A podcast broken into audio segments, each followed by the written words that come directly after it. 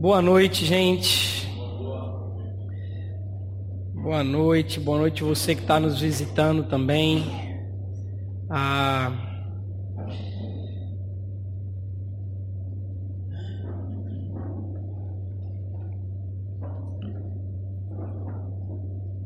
vamos ter esse tempo para compartilhar a palavra do Senhor, meditar nela.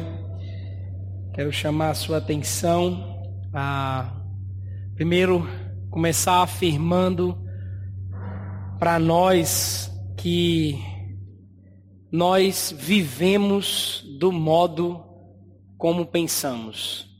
Isso talvez seja algo que você já possa começar concordando comigo, que aquilo que você pensa rege, direciona aquilo que você faz, aquilo que você toma como direção.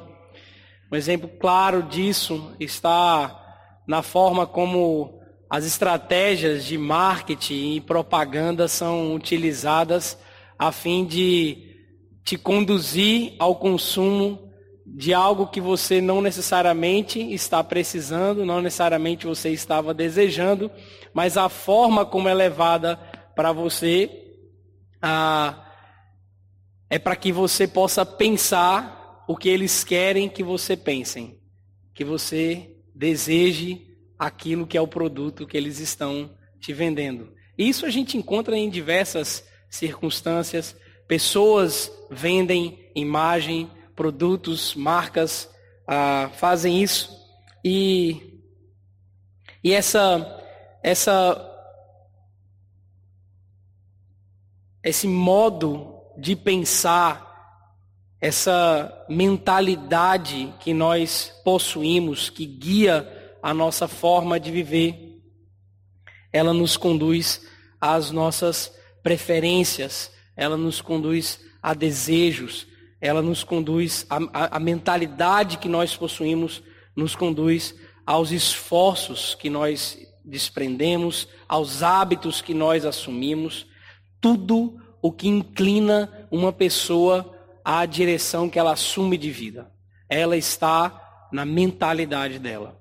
Esse termo que eu trouxe para a mensagem como título, como tema, mentalidade peregrina, não é um tema que eu tenha pensado ele, ele já existia muito antes, até mesmo daquele que é, descreveu, que talvez trouxe em palavras mais precisas ah, nesses termos, como J. Packer ele utiliza falando de um grupo de cristãos que passaram aqui nessa terra e ele se referindo a eles, ele dizia que eles eram guiados por uma mentalidade peregrina.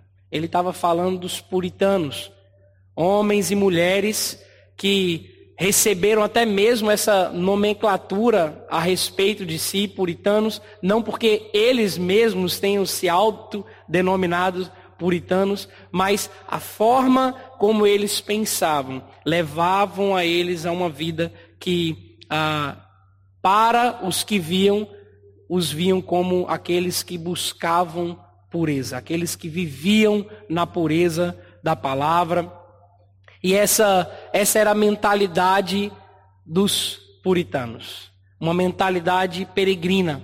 Mas se você vai para a palavra de Deus, a própria palavra de Deus, ela está permeada por essa mentalidade.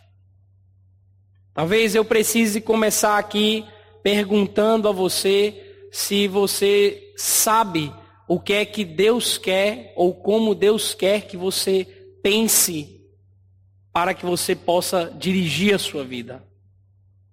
Qual é o modo de vida que você vai assumir que tenha relação com a forma como Deus quer que você pense? As Escrituras nos falam sobre isso. E a gente pode perceber essa mentalidade nas Escrituras do início ao fim dela. E nós vamos perceber que esse tema da peregrinação, essa forma de pensar como peregrinos, ele não está exclusivo para um dos dois é, testamentos, um dos dois duas partes da, da, da palavra, mas a gente vai perceber ela aparecendo algumas vezes no início, lá no Velho Testamento, mas ela também vai apresentar e vai aparecer algumas vezes também no próprio Novo Testamento. E dentro desses vários textos que tem, que se referem a uma mentalidade peregrina, ou pelo menos falam de parte, de facetas dessa mentalidade peregrina, eu percebi que esse texto de Hebreus, do capítulo 11, talvez seja o que melhor descreva essa mentalidade que J. Packer fala dos puritanos, mas essa mentalidade que Deus quer que a sua igreja, que seus filhos, que as pessoas que creem no nome dele assumam para si.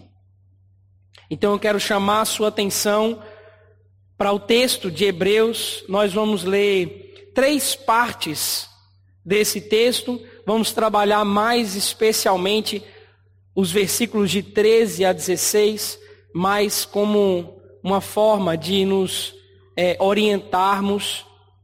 A gente vai iniciar lá no capítulo 11, o versículo 1 e 2, e assim no 13 ao 16, e depois ler o capítulo 12 nos seus três primeiros versículos. Acompanhe a leitura, vai ter na projeção, você também pode ter sua Bíblia aberta e ler na sua própria versão também. E diz assim: Ora, a fé é a certeza de coisas que se esperam, a convicção de fatos que se não veem. Pois pela fé os antigos obtiveram bom testemunho.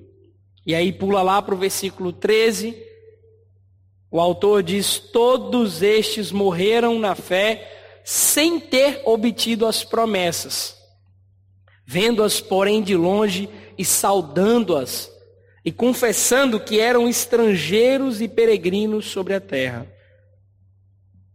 Porque os que falam desse modo manifestam estar procurando uma pátria. E se na verdade se lembrassem daquela de onde saíram, teriam oportunidade de voltar mas agora aspiram a uma pátria superior, isto é, celestial. Por isso, Deus não se envergonha deles de ser chamado o seu Deus, porquanto lhes preparou uma cidade.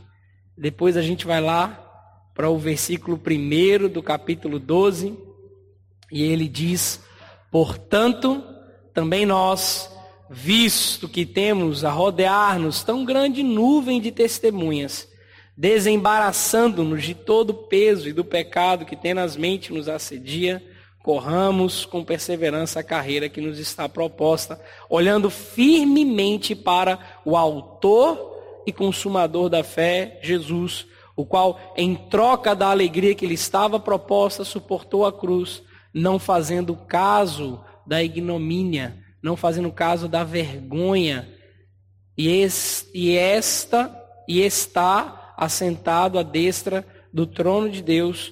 Considerai, pois, atentamente aquele que suportou tamanha oposição dos pecadores contra si mesmo, para que não vos fatigueis desmaiando em vossa alma. Vamos orar, pedir para que o Espírito de Deus nos fale aqui também nessa noite e nos dê um tempo na presença dEle.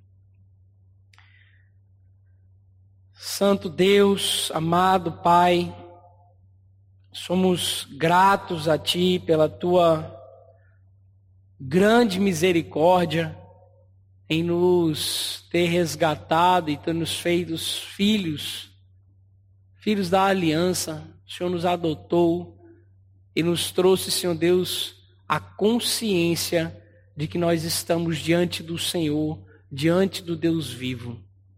Obrigado, Senhor Deus, porque em toda a tua palavra nós sabemos e podemos saber o que o Senhor quer que nós pensemos, o que o Senhor quer que nós busquemos, o que o Senhor quer que nós façamos.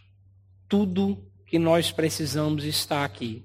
Por isso pedimos, Espírito Santo do Senhor, que o Senhor possa conduzir as nossas mentes, nosso coração, o nosso entendimento, para aprendermos mais de Cristo aqui nesse tempo em que meditamos na tua santa lei. Em nome de Jesus. Amém. Amém. Eu quero começar é, introduzindo com você o texto de Hebreus. O texto de Hebreus, para que eu e você possamos primeiro perceber em que contexto que o autor está falando, já que nós estamos pegando um trecho da palavra de Deus que já está bem mais à frente, já é chegado lá mais para o fim do que para o começo. Na verdade, já passou bem bastante do meio da carta. E, e ele tem a intenção, a carta aos Hebreus tem a intenção de revelar Jesus, o Cristo superior a qualquer outra revelação. É assim que ele começa lá desde o início, o primeiro capítulo. Ele fala como que já foi falado, como já foi anunciada a palavra de Deus, como já foi anunciada a mensagem da parte de Deus para que as pessoas pensem da forma como Deus quer que elas pensem. Mas o texto de Hebreus ele inicia dizendo: "O filho é o resplendor da glória de Deus é a expressão exata do seu ser. O autor, ele intenta colocar Jesus para aquelas pessoas no lugar mais sublime que é o lugar dele. E ao começar, ele inicia falando dos anjos, dizendo em comparativo com os anjos, os próprios anjos estão submissos a Jesus. E assim ele coloca que todo, todos os seres que são celestiais, que estão acima da terra, acima das coisas visíveis, elas estão submetidas a Cristo Jesus. O próprio universo, ele está submisso a esse Jesus que o próprio Pai o fez superior aos anjos e ao universo. E parece, como alguns comentaristas dizem, que a intenção do autor aqui é o próximo passo ele é muito duro para essas pessoas ouvirem. Então eu vou começar primeiro falando do que é mais fácil para eles, porque se eles entenderem isso que eu estou dizendo, o próximo passo vai entrar com mais facilidade na cabeça deles. Porque a próxima é falar de Moisés, que ele diz em comparativo com com Moisés que Jesus ele é superior a Moisés. Moisés foi aquele que viu Deus face a face, que viu e conversou com Deus, que, que ouviu é, é, a própria voz de Deus falando com ele. É aquele que desceu do monte com, com o rosto brilhando, porque esteve na presença de Deus e viu só um pedaço da glória de Deus. Esse era o grande homem da história, o grande patriarca, ou um dos grandes patriarcas, em que os hebreus acreditavam ser, por meio dele, que tantas bênçãos haviam sido postas da proclamação, da própria palavra, da própria lei. E Jesus é colocado em comparação a Moisés, dizendo: ele é superior a Moisés. Ele é superior a qualquer profeta. Porque dentro dos ofícios de Cristo, ele é o grande profeta. Ele é o grande rei, ele está governando tudo e todos, seres celestiais e seres terrenos, todo o universo está sob o domínio dele, mas ele também é o grande profeta. E em seguida, ele gasta um pouquinho mais de tempo para falar sobre o sumo sacerdote. Ele coloca em comparação os grandes sacerdotes daquela época e ele fala da, de Melquisedeque, aquele que já apontou para Cristo quando que se encontra com Abraão, porque Abraão passa aonde Melquisedeque vive e é rei aonde vive e é sacerdote aonde vive. E Abraão quando vem da batalha contra Kerdolaomer, ele trazendo os despojos, ele deposita o dízimo aos pés de Melquisedeque, e Melquisedeque ali traz pão e vinho, já prefigurando o próprio Cristo. E Jesus, é superior a esse grande sacerdote. E ele também diz que Jesus é superior à casa de Arão, a casa da onde procederiam todos os sacerdotes. Ele é superior aos levitas, ele é superior a tudo e que representa essa religião judaica. Ele é superior a tudo isso. Ele é o resplendor da glória de Deus. Ele é a exata expressão do ser de Deus. Então essa carta ela foi escrita para pessoas que já confessavam a Jesus que ele era o Cristo, que ele era o Messias esperado, porém não haviam compreendido ainda os efeitos da vinda desse Cristo. Se você quiser entender melhor esses aspectos dessa, dessa carta, meses atrás foi feita uma série aqui de aproximadamente 10 mensagens. Está lá no YouTube. Você pode pegar e você vai se aprofundar muito mais do que essa introdução que eu estou fazendo aqui. Mas a finalidade de Cristo ainda não tinha sido pega, não tinha sido compreendida por essas pessoas, da, da vinda dele. As vantagens da vinda dele ainda não haviam sido plenamente compreendidas. Ainda havia uma obscuridade a respeito disso na mente desses irmãos ali que estavam ouvindo essa carta. E o autor, se a gente pode fazer um resumo aqui, o autor ele ensina uma doutrina durante toda essa carta e ele faz uma exortação durante toda essa carta, e isso eu estou falando é o que permeia todo o texto, não é um ponto específico que está fazendo essa doutrina e não é um ponto específico que está fazendo essa exortação, mas durante todo o texto ele está doutrinando e ele está exortando. E essa doutrina em que ele ensina é que as cerimônias da lei, elas foram canceladas. Ou seja, a base daquilo que era a religião dos judeus, ela teve o tempo dela acabado em Cristo Jesus. Pois as cerimônias da lei, elas tiveram o mesmo fim específico que o tabernáculo também teve. Teve a mesma finalidade. A finalidade de proclamar a vida celestial. Era isso que o tabernáculo representava para os judeus, a presença de Deus. É ali que tudo acontecia a respeito da religião judaica, dos sacrifícios, de quando Deus falava ao povo por meio de Moisés e Arão. Era ali, quando já havia uma nação constituída. Mas os cerimoniais, as leis cerimoniais, elas também tinham essa mesma finalidade, como a gente percebe no livro de Levítico, onde é apresentada uma vida pura e, e é necessária uma vida pura para estar na presença de Deus e com riquezas de detalhes assim fantásticos, já apontando para aquele que é todo puro e é todo perfeito em tudo que faz, Jesus. Então, se a gente pode é, resumir essa doutrina, é que Jesus efetuou o cancelamento dessas leis cerimoniais com o seu sacrifício único e de efeito perpétuo. É isso que ele está ensinando na carta. E a exortação que ele faz é: se isso aqui é verdade, se Jesus veio com essa finalidade, se Jesus é esse que uma única vez e perpetuamente tem um efeito perpétuo que ele fez uma única vez, não se detenham na jornada de vocês com velhas práticas religiosas. Ponham de lado todos os impedimentos e prossigam para o supremo alvo dessa jornada. Essa é a exortação que ele está fazendo. Jesus, ele é o supremo profeta, ele é o supremo sacerdote, ele é o supremo rei.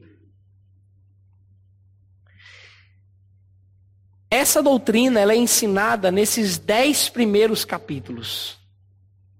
Essa doutrina ela é firmada para eles com muito cuidado nesses dez primeiros capítulos. E talvez ela tenha durado, tenha sido escrito em dez capítulos, justamente porque ele tinha esse cuidado de fazer com que eles compreendessem minuciosamente a mensagem do Evangelho para esses que já eram tão arraigados a uma forma de religião.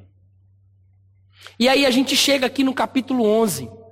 O capítulo 11, ele é como que uma ligação, um, um intermediário entre essa doutrina e a exortação. No capítulo 11, a gente vê o autor iniciando, como nós lemos, Ora, a fé é a certeza de coisas que se esperam, a convicção de fatos que não se veem, pois pela fé os antigos obtiveram bom testemunho.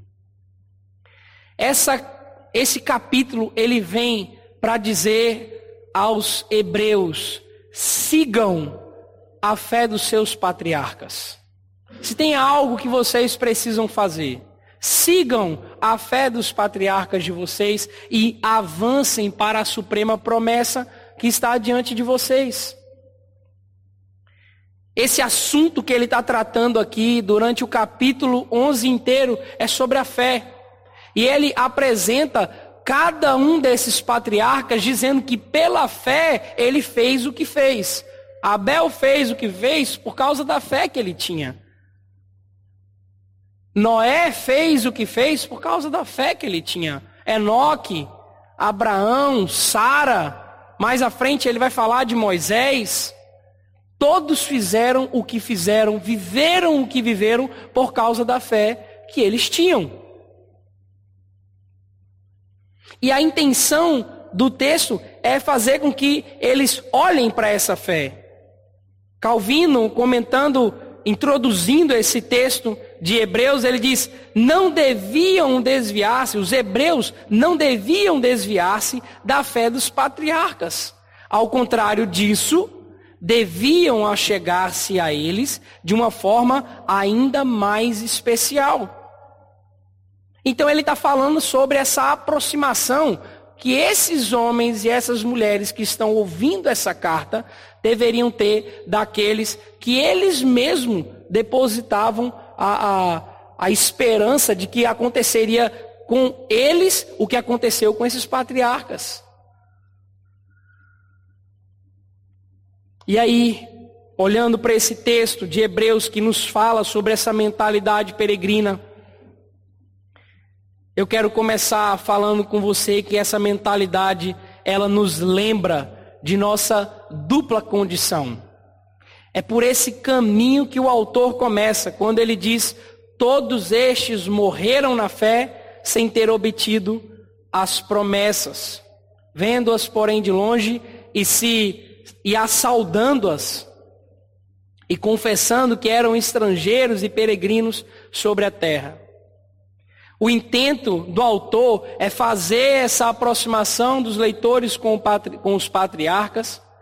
Eles, ele, ele, ele, ele está falando aqui de uma, de uma fé que eles tiveram, que não foi, é, que, que eles não receberam a promessa que a eles foi, foram feitas. Eles não tiveram a concretização delas aqui, eles não tiveram os efeitos dela aqui, mas eles tiveram a fé deles até o fim da morte deles. A aproximação que ele está fazendo é por meio de, uma, de um contraste. Um contraste de nível de conhecimento.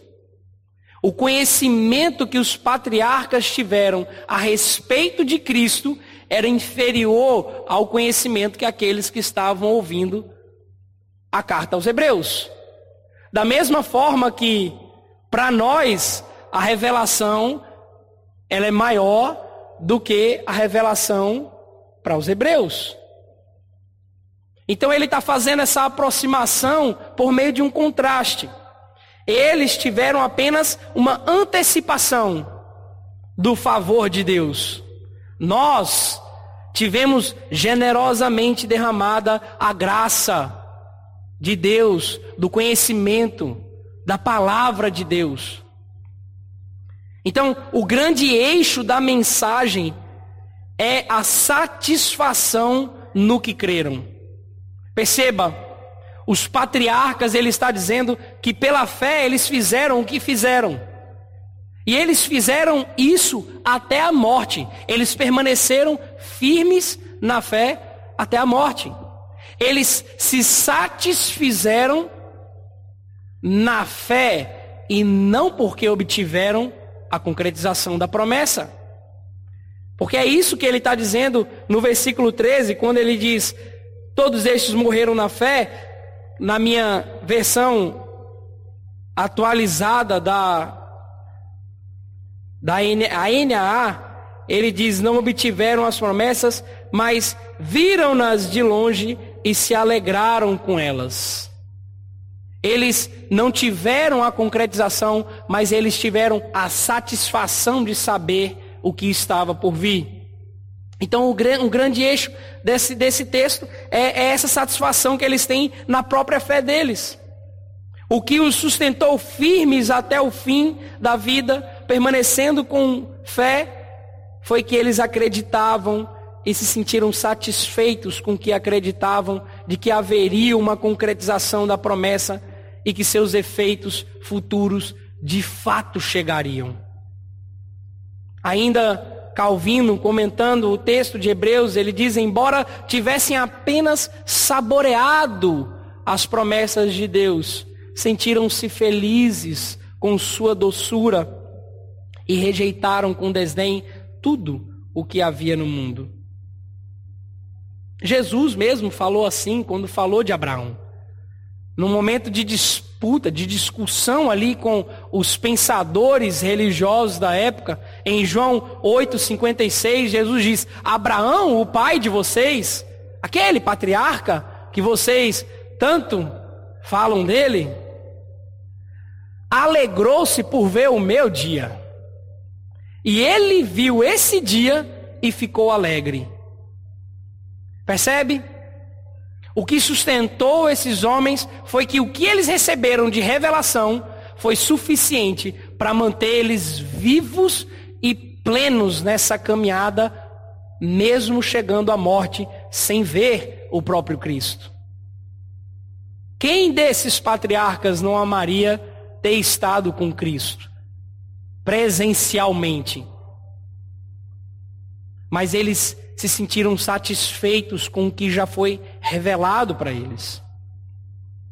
E porque eles creram e se alegraram nessa fé, viveram um modo de vida que Gálatas 1:4, Paulo diz, desarraigados dessa terra. Paulo fala assim que quando é, com a fé em Cristo Jesus, nós estamos sendo desarraigados dessa terra. Estamos sendo libertados dessa condição em que nós vivemos hoje. Esse é o modo de vida que ele está apontando. E que modo de vida é esse, precisamente nesse texto de Hebreus? Perceba o termo que ele usa: confessando que eram estrangeiros e peregrinos na terra. Confessando. Primeiro, quero pensar com você que esse termo ele, como diz na NVI, como eles traduzem na NVI, é, é uma ideia de reconhecimento. Reconhecendo, consentindo, concordando que eles estavam nessa condição. A condição de peregrinos, a condição de estrangeiros nessa terra, de não serem pertencentes ao lugar que temporariamente moram. Essa é a condição que eles estão confessando. E esse termo ele diz confessando porque Jacó, um dos patriarcas, ele fez essa confissão. Diante de Potifar, lá no Egito, quando José manda chamar o pai dele, Jacó, diante de Potifar, Potifar é impressionado com a quantidade de dias que Jacó aparentava ter, pergunta a respeito de Jacó e Jacó lhe responde, Gênesis 47, 9. Os dias dos anos das minhas peregrinações são 130 anos. Poucos e maus foram os dias dos anos da minha vida, e não chegaram aos dias dos anos da vida de meus pais, nos dias das suas peregrinações. Jacó ele não só confessa e reconhece a sua própria condição de peregrino, mas é assim que Jacó se refere aos seus pais, os seus patriarcas, Isaac, Jacó, e todo, Isaac, Abraão e todos esses que vêm atrás.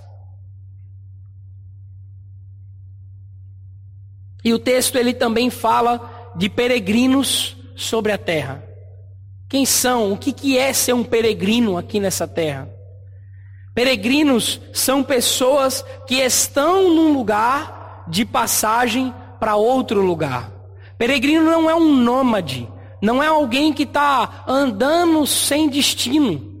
Ele sabe para onde ele está indo. Um peregrino ele está saindo de um lugar para chegar em outro lugar. E essa é a condição de peregrinos que o próprio Cristo fala quando ele está orando e se referindo à sua igreja, na oração sacerdotal. Em João 17, ele diz: Eu lhes tenho dado a tua palavra e o mundo os odiou, porque eles não são do mundo, como também eu não sou. Não peço, Pai, que os tires do mundo e sim que os guardes do mal. Eles não são do mundo, como também eu não sou. Querido, perceba que Jesus, ele deixou a sua igreja nessa condição, nessa dupla condição. Condição de pessoas que estão aqui nessa terra, mas não, per não permanecem a essa terra. Ele diz: que pede ao Pai que não é que eles tire eles do mundo, mas que guarde eles do mal. Mas eles não são, como eu também não sou deste mundo. E Jesus ele não nos deixa ao, ao vento, ele não nos deixa a, a, como nômades aqui nessa terra, sem saber para onde nós devemos ir, sem ter um alvo para perseguir. Em João 14, Jesus também diz: Na casa de meu pai há muitas moradas. Se assim não fora, eu vou-lo teria dito, pois vou preparar-vos um lugar. Como peregrinos, nós estamos deixando para trás nossa condição mundana nós estamos deixando aquilo que em nós ainda não é santo, nós estamos deixando para trás aquilo que não é eterno, aquilo que não vai permanecer. Nessa condição de peregrinos, o nosso caminho é de sair dessa condição em que nós vivemos hoje, para ir para a nova condição perfeita que nós teremos.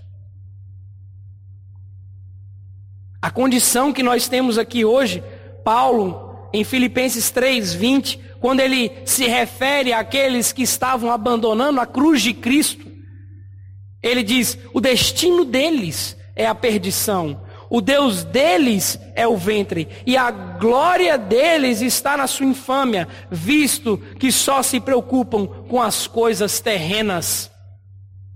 É essa condição que eu e você estamos deixando. Nós estamos deixando uma condição de que em pecado nós temos o nosso próprio umbigo como nosso Deus. Nós não pertencemos mais a esse tipo de modo de pensar. A glória deles está no que é vergonhoso. Nós não pertencemos mais a isso. Isso não é mais o que enche os nossos olhos. Nós não mais nos preocupamos com as coisas terrenas. É essa condição, como peregrinos, que nós estamos deixando para trás, cada vez mais que nós avançamos em dias e cada vez mais que o dia do Senhor se aproxima. Então, querido, eu quero afirmar com você, como uma das primeiras coisas que nós podemos ter aqui desse texto, é que se a mentalidade peregrina, ela nos lembra de uma dupla condição que nós temos. Pela fé, precisamos assumir a nova identidade e deixar a velha condição que nos encontrávamos sem Cristo. Isso quer dizer, querido, que nós devemos deixar todo tipo de pensamento que não nos leva a Cristo de lado. Sim, nós devemos. Porque eu posso dizer a você que tem crente que acha que não precisa fazer mais nada durante a jornada porque ganhou a Cristo. Existe uma forma de pensar que conduz a conduta das pessoas aqui na terra, que elas acreditam que podem, é, de alguma forma, levar a vida sem assumir a identidade delas como peregrinos aqui na terra e elas podem de alguma forma viver duplamente essa essa essa essa identidade de eu estou aqui nessa terra, então eu vou deixar algumas coisas aqui mais arragadas. É uma garantia, estou aqui curtindo também, tá gostoso, tá legal, estou construindo a minha vida aqui. Então, no dia que Jesus voltar, voltou, a gente vai para o céu e termina não tendo nada de diferente do mundo. Esse é o final de crentes que acreditam nisso. Terminam assumindo características na forma de pensar, na forma de falar, na forma de se vestir. Sim, a forma como nós pensamos, ela determina muito do que nós vamos assumir como modo de viver.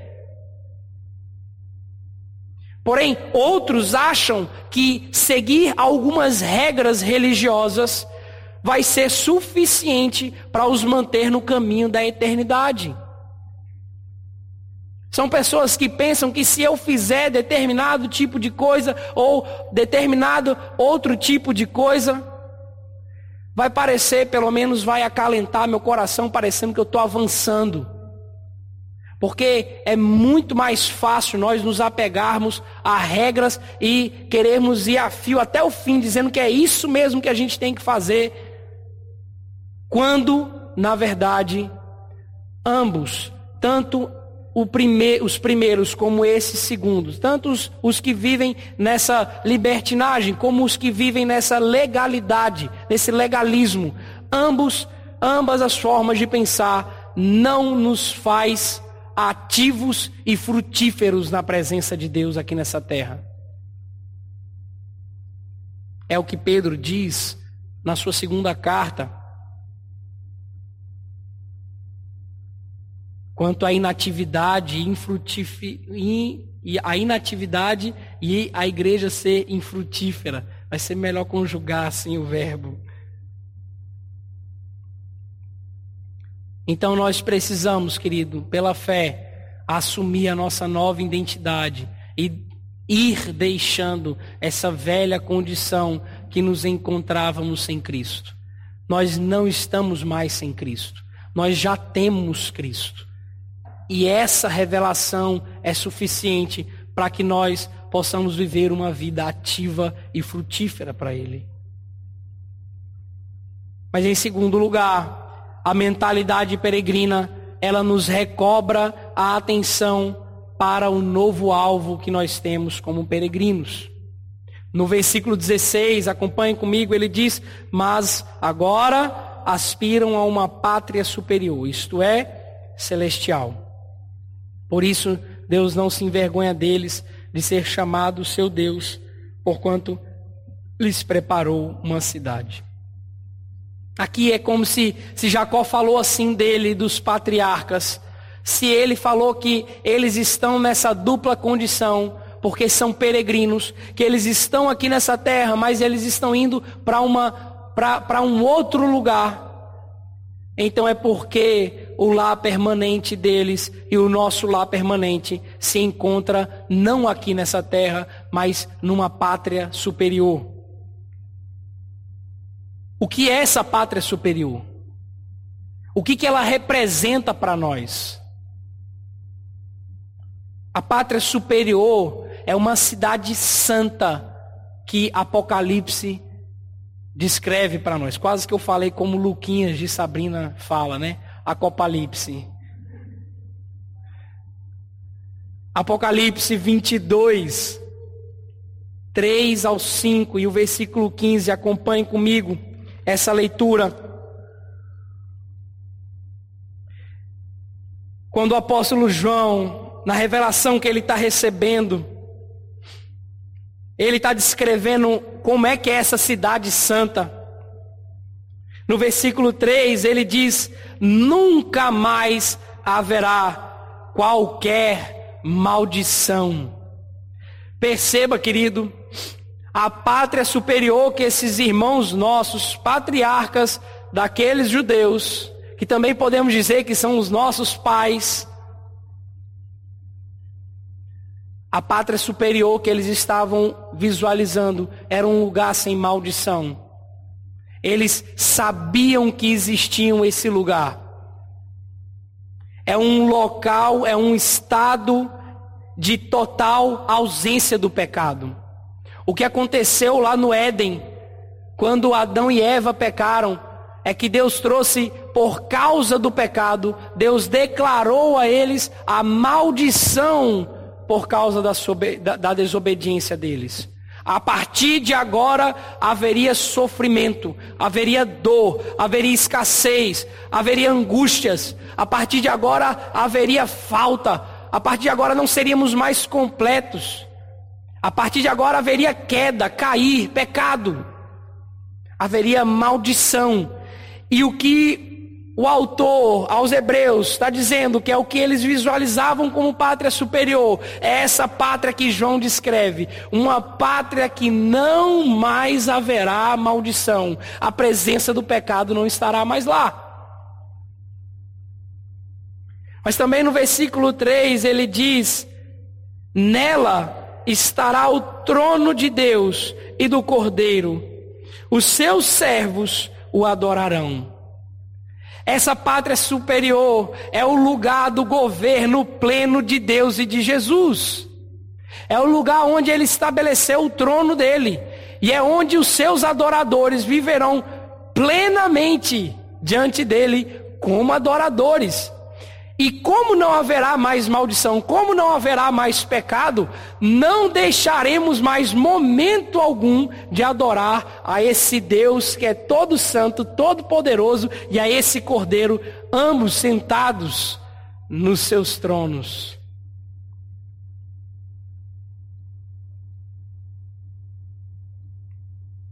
Mas percebe, versículo 4, ele diz: contemplarão a sua face e na sua testa terão gravado o nome dele. É o lugar que nós veremos Deus face a face e seremos chamados por seu nome. Querido, quem é o filho de Deus que não almeja chegar diante de Deus e ficar face a face com ele? Esse é o maior desejo que pulsa no coração de qualquer discípulo de Jesus. Foi para isso que nós fomos criados, viver na face, diante da face de Deus, estar fisicamente também presentes na, na, na, diante dele. Não mais só nessa condição em que nós estamos espiritualmente em Cristo Jesus pela fé, mas nós não vamos precisar mais da fé, não vamos mais precisar da esperança. Nós vamos ter apenas o amor, porque diante dele nós só vamos viver amando.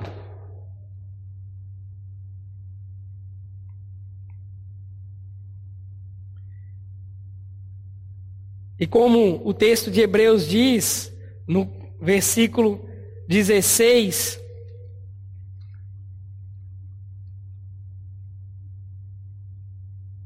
Por isso, Deus não se envergonha deles de ser chamado o seu Deus. Eles terão gravados em sua testa o nome dele. Nós seremos chamados pelo nome de Deus. Nós seremos como a, o próprio Deus se refere a si mesmo, dizendo que Ele é o Deus de Abraão, de Isaac e de Jacó. É o Deus que não se envergonha dos seus filhos. É o Deus que tem o nome dele nos seus filhos. E é nesse lugar pleno que nós também seremos chamados pelo nome do Senhor. No versículo 5 ele diz: Então já não haverá noite, e não precisarão de luz de lamparina, nem da luz do sol, porque o Senhor Deus brilhará sobre eles e reinarão para todo o sempre. Essa pátria superior é o lugar da plena presença do amado de nossas almas, onde nós não precisaremos mais de tempo, porque Ele mesmo brilhará sobre nós com a sua luz. Não haverá mais a necessidade de noite e de dia, porque agora nós estamos na presença dEle. E Ele brilhará com a sua glória diante de nós. E no versículo 15, ainda falando desse local, ele diz: Fora ficam os cães os feiticeiros, os impuros, os assassinos, os idólatras e todo aquele que ama a prática da mentira. É o estado onde não haverá mais inimigos. Perceba, querido, a pátria superior que a palavra de Deus diz a nós, descreve para nós, é um lugar que não mais haverá a presença do pecado. É um lugar que não mais teremos é, essa dificuldade, não teremos mais necessidade de intermediação, porque agora não precisaremos mais falar um para o outro a respeito do reino dos céus, porque nós já estaremos diante do grande rei. Nós estaremos na presença do nosso grande amado Senhor. Mas nós também não teremos mais inimigos. Não, é o lugar onde não haverão mais disputas, não haverão mais necessidades de conquistas diante dos homens. Eu e você simplesmente estaremos livres de qualquer inimigo que tenta minar a nossa caminhada e a nossa vida aqui nessa terra. É por esse lugar que os nossos patriarcas, assim está dizendo o autor, eles aspiram. Perceba o termo que ele utiliza. Eles aspiram uma pátria superior. Aspirar tem essa ideia de esticar-se a fim de tocar ou agarrar algo. É alcançar ou desejar algo. Você se estica, se estica para pegar. Eu estava na casa de Bruno, com, com Andressa e, e, e Atos. A gente foi almoçar lá um dia. E aí Atos e os meninos vêm com umas bolinhas que quicam, né? Aquelas bolinhas quando você joga assim, é impossível pegar elas. Sabe aquela bolinha quando você joga assim, ela bate na parede, bate no teto, vai batendo tudo que é canto. Aí vem na hora, vamos se despedir, tchau, tchau. E Atos está lá com a bolinha na mão dele. Aí eu disse, não, filho, peraí, devolve aqui, a bolinha não é sua e tal. Disse, não, mas aí pode ficar, eles já têm muitas, tal, os pais disseram. Aí a bolinha cai e vai para debaixo do sofá. Aí eu tento me esticar, meu braço não entra. Bruno Anselmo coloca lá o braço dele. Estica até pegar, alcança a bolinha e consegue entrega para Atos a bolinha. A ideia da aspiração deles é essa: é de esticar-se para essa pátria superior, para alcançar aquilo que eles desejam. É essa ideia de que eu desejo tanto que eu me estico, eu me esforço para alcançar. E é o modo de vida como eles viviam. Eles viveram mesmo chegando à morte, apenas com a fé, sem a concretização da promessa. Eles vivem se esticando, aspirando, desejando ardentemente por essa pátria superior. É o que Paulo fala aos Filipenses no capítulo 3, quando ele está dizendo de si mesmo: prossigo para o alvo, para o prêmio da soberana vocação de Deus em Cristo Jesus. Perceba, ele prossegue para o alvo, o prêmio da soberana vocação de Deus em Cristo Jesus. Ele vive aqui nesse, nessa constante, nesse constante progresso, nesse, nessa constante peregrinação, nessa constante condição de ficar, de deixar algo para trás, porque ele encontrou o prêmio. É a ideia lá da parábola de Jesus, daquele homem que encontrando um tesouro, ele vende tudo o que ele tem para comprar o terreno onde aquele tesouro está. Porque ele encontrou tudo o que ele precisava. Então ele pode deixar sim tudo por causa desse grande prêmio. Paulo, ele diz isso, prossigo para o alvo. Você percebe por que, que eles não olharam para trás? Você percebe por que, que esses homens e essas mulheres não sentiram desejo por mais nada? Percebe o motivo deles avançarem contra todo o bom senso da época?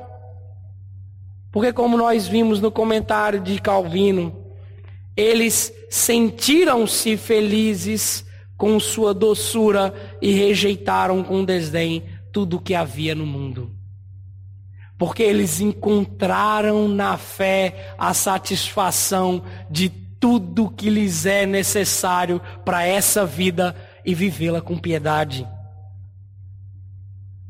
Deixa eu lhe perguntar, você tem perdido a atenção desse grande dia, querido? Você tem perdido de vista? Você tem deixado de aspirar por essa pátria superior? Coisas aqui dessa terra ainda têm feito você se distrair, tem feito você desviar-se dessa mentalidade que é peregrina e que nos conduz a uma condição constante de progresso, a esse supremo prêmio. Deixa eu afirmar para você, alegre-se apenas no dia do Senhor.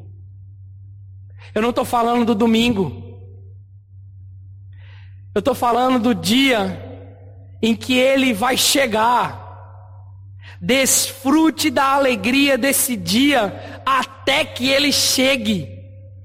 Pare de tentar achar substitutos temporários, dos quais eu e você possamos fazer uso aqui nessa vida para aliviar alguma ansiedade, alguma angústia, porque você e eu ainda não recebemos plenamente a recompensa da promessa que nos foi feita.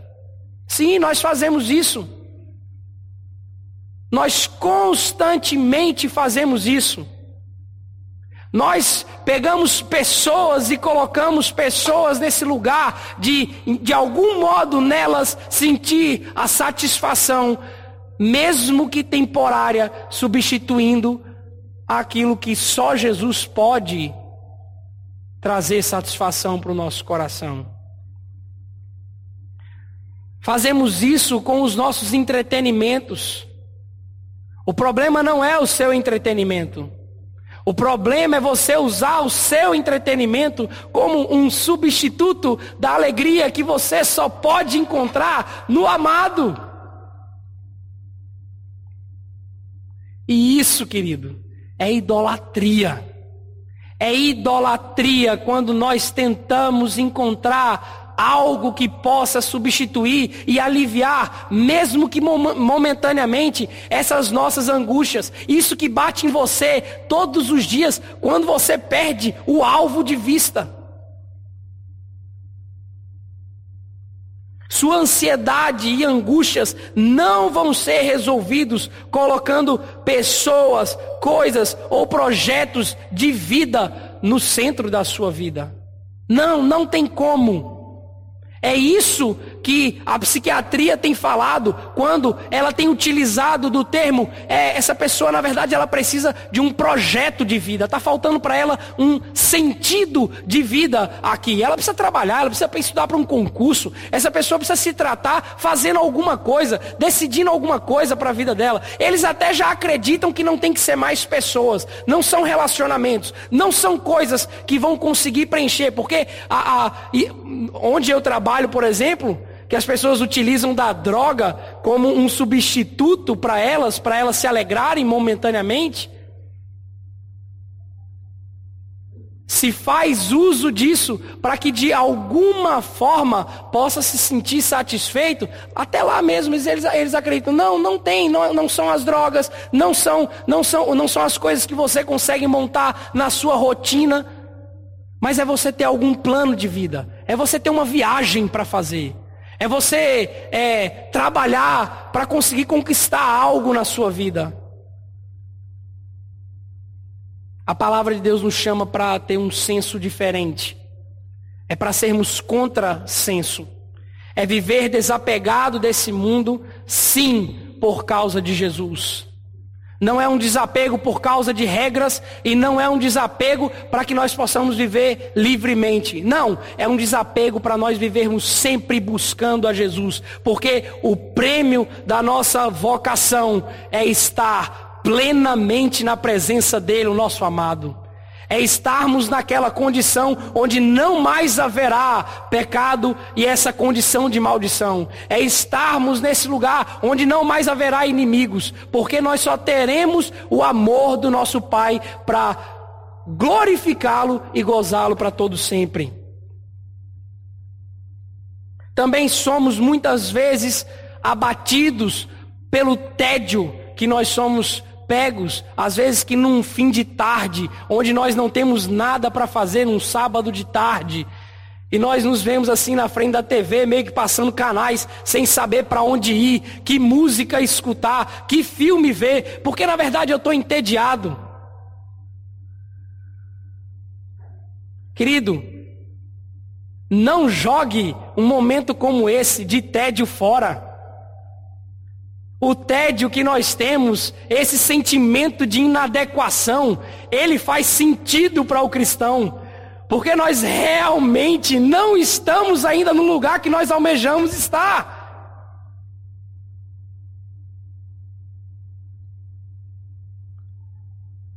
Nós devemos, nesse momento, ver e visualizar essa pátria superior é termos a fé que nessa vida nós podemos cultivar a eternidade, conhecendo a Deus como um único Deus e a Jesus Cristo como quem ele enviou, porque esta é a vida eterna que Jesus disse em João 17. A conclusão das Escrituras para nós, querido, é como dizem Colossenses, portanto, se fostes ressuscitados juntamente, juntamente com Cristo, buscai as coisas lá do alto, onde Cristo vive, assentado à direita de Deus. Pensai nas coisas lá do alto, não nas que são aqui da terra, porque morrestes e a vossa vida está oculta juntamente com Cristo em Deus. Talvez você possa se perguntar no seu coração, não devemos então curtir a vida? Não devemos aproveitar nada dela? Não, querido. Não é isso que Hebreus fala. E não é isso que a, que a palavra de Deus fala. Devemos aproveitar os benefícios antecipados que graciosamente nos foi dado em Cristo nas coisas lá do alto. Buscai as coisas lá do alto, pensai nas coisas lá do alto. Se tem uma coisa que pode trazer satisfação para os nossos corações, é nós crermos piamente, crermos com toda a nossa força, com todo o nosso entendimento, que tudo o que nós precisamos já está preparado para nós por Cristo Jesus lá no céu. E enquanto nós vivemos aqui, Onde é que nós encontraremos as coisas lá do alto? Onde é que nós podemos buscar as coisas lá do alto? Onde é que nós vamos pensar nas coisas lá do alto? A segunda pergunta do breve catecismo que nós utilizamos para fazer com crianças. Que regra Deus deu para nos dirigir na maneira de o glorificar e gozar? Alguém lembra? Qual é a resposta?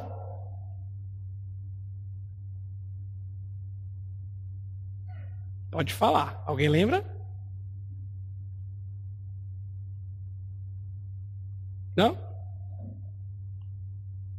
A palavra de Deus que se acha nas escrituras do Velho e do Novo Testamento é a única regra para nos dirigir na maneira de o glorificar e gozar. Percebe? Nós temos a revelação que nos é suficiente para nós morrermos na fé ou nos encontrarmos com Cristo no dia que Ele vai retornar. Nós já temos. Então, se tem algo que traz satisfação para mim e para você, que nos ensina como glorificar a Deus e gozá-lo para sempre, aproveitar dele para sempre, é a palavra dele. Matthew Henry, também comentando, ele diz: visto que o nascimento espiritual deles localizava-se no céu, lá também estava sua melhor parentela e a herança deles. Eles buscavam essa pátria. Seus planos eram por ela, seus desejos por ela, suas conversas eram a respeito dela. Eles se empenhavam em deixar regularizado o direito de posse deles por ela, em ter a disposição mental deles voltada para ela, em ter suas relações voltadas para ela e em chegar ao desfrute dela. Tudo voltado para essa pátria. Eu e você precisamos nos voltar a atenção. O nosso desfrute precisa voltar a ser nesse grande dia que o Senhor nos preparou. Nesse grande momento da nossa história, da história de Deus. É nisso que eu e você precisamos depositar a nossa fé, para que nós não sejamos como aquelas pessoas que abandonam a cruz de Cristo, mesmo que maquiados de seguidores, mas tendo o seu ventre como o seu Deus, mas tendo práticas e falando coisas vergonhosas e buscando coisas que são terrenas.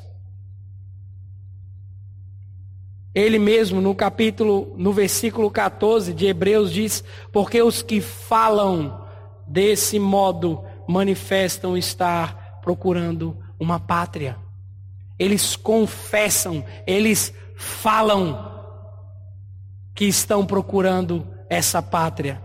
Então, querido, declare com mais frequência que pátria você está buscando. Sim, deixe isso claro e vivo para sua alma. Chame a sua alma para todos os dias ela reviver essa fé em Cristo Jesus, que te prometeu uma pátria superior. Isso, essa mentalidade peregrina, vai te conduzir a uma vida onde Deus sim se agrada. Porque ela está firmada em Cristo Jesus e não nas coisas que eu e você podemos executar. Mas deixe isso claro e vivo também para os seus pecados que te perturbam dia e noite. Diga para os próprios pecados que você não pertence mais a essa terra que essa condição que você está é transitória, é passageira, que você está indo e prosseguindo para o supremo alvo da sua vocação. Diga isso para suas velhas crenças todos os dias. É a Jesus que eu busco. Diga isso e deixe manifesto para as pessoas com quem você convive e deixe claro todos os dias para as pessoas com quem você se encontra. Confesse diariamente que você está buscando uma pátria superior, que você aspira, que você está se esticando para alcançar essa pátria superior, que é nela que você tem satisfação, mesmo que ela ainda não tenha chegado no aqui e no agora. Nós não somos viajantes, como diz a música de Gonzaga. Minha vida é andar por este país para ver se um dia descanso feliz, guardando as recordações das terras onde passei, andando pelos sertões e dos amigos que lá deixei. Não somos viajantes. Não estamos deixando amigos que a gente possa um dia voltar e reencontrar com eles e sentir neles a satisfação pelo fato de ter construído coisas com eles. Não, porque isso vai passar. Isso está ficando para trás. Aproveite sim, seus amigos. Aproveite sim, sua família. Aproveite sim tudo que Deus está te dando. Mas aproveite sabendo que tudo isso está a serviço do grande rei, que eternamente reina e que você vai chegar na presença dele.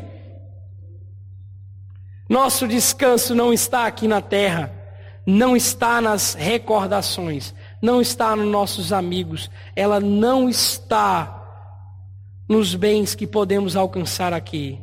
Nosso descanso é eterno é uma pessoa, querido. Para finalizar, eu quero apenas ler com você os três primeiros versículos que conclui todo o pensamento e exorta aos hebreus e nos exorta a ter uma caminhada aqui nessa terra de modo peregrino.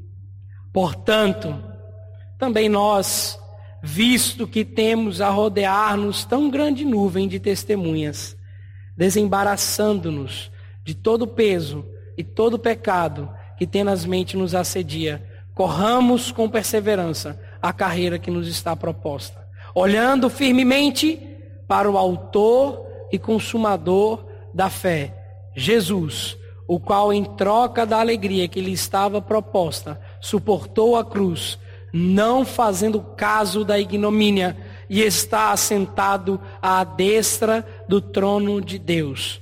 Considerai, pois, atentamente aquele que suportou tamanha oposição dos pecadores contra si mesmo para que não vos fatigueis desmaiando em vossa alma.